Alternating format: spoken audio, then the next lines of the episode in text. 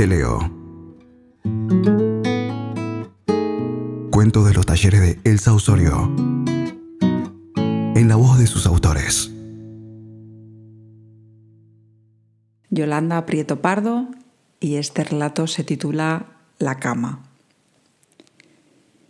Sergio y yo estamos asomados al balcón, esperando al camión de recogida de trastos viejos del ayuntamiento. Anoche bajamos la cama de latón antiguo a la calle. La dejamos apoyada contra la verja, embalada con mantas gruesas y cinta adhesiva marrón, para que nadie se dé cuenta de que es una cama y se la lleve. Hacia las nueve de la mañana, la cama desaparece en el interior del camión. Sergio y yo nos miramos. Me toma la mano entre las suyas como hacen los caballeros galantes con sus damas, para besármela. Las tiene bañadas en sudor. A él le cuesta más que a mí deshacerse de ese mueble. Perteneció a sus padres y en ella durmieron sus abuelos paternos. Ocho hijos fueron engendrados y paridos en su lecho. Pero Sergio me quiere mucho. Dicen que en los matrimonios siempre hay uno de los dos que quiere más.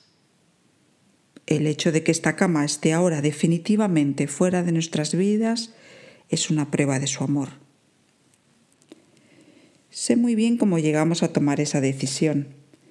Nos trajeron la cama del pueblo. Era de un color amarillo brillante, sin abolladuras, sencilla. Se notaba el trabajo artesanal.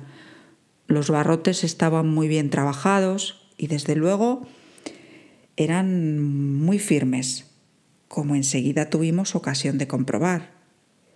Cabecero, piecero y un cuadro base de metal con los travesaños de madera. Al menos tendría cien años.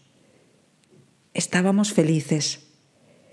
La cama nos parecía el paradigma de la elegancia, uno de esos objetos que, cuando se los tiene delante, evocan una época pasada. Ya la primera noche pasó algo extraño. Sergio me pidió que le dijera obscenidades. Eso me excita, Raquel.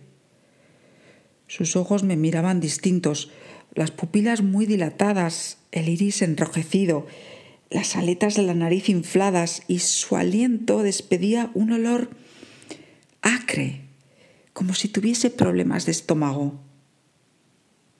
Me negué al principio, pero luego accedí.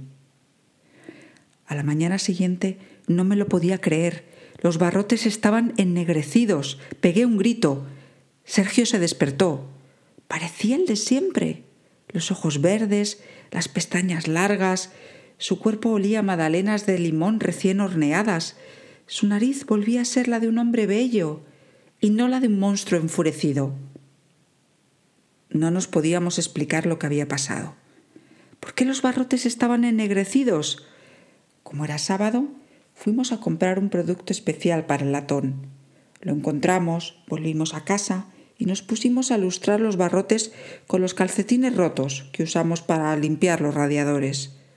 Estuvimos un buen rato frotando hasta que volvió a aparecer ese brillo de un aspecto similar al oro. Y cada noche lo mismo. Sergio me ataba los brazos a los barrotes, con la palma de la mano me azotaba en las nalgas, me mordía los pezones hasta causarme dolor. Y al despertar, ¡zas! De nuevo los barrotes ennegrecidos. Pensamos en un plan para librarnos de la cama. Sabíamos que cualquier antigüedad solo vale lo que alguien está dispuesto a pagar por ella decidimos que nosotros habíamos pagado bastante y que hay antigüedades que es mejor que no se pongan a la venta. Por eso, hace unos días, desde la oficina, llamé al servicio de recogida de trastos viejos. Me atendió una amable voz femenina. ¿Qué quiere tirar? me preguntó. Una cama, respondí. ¿Solo eso? quiso saber ella. Sí, solo eso dije en el tono más neutral que pude, me despedí y colgué.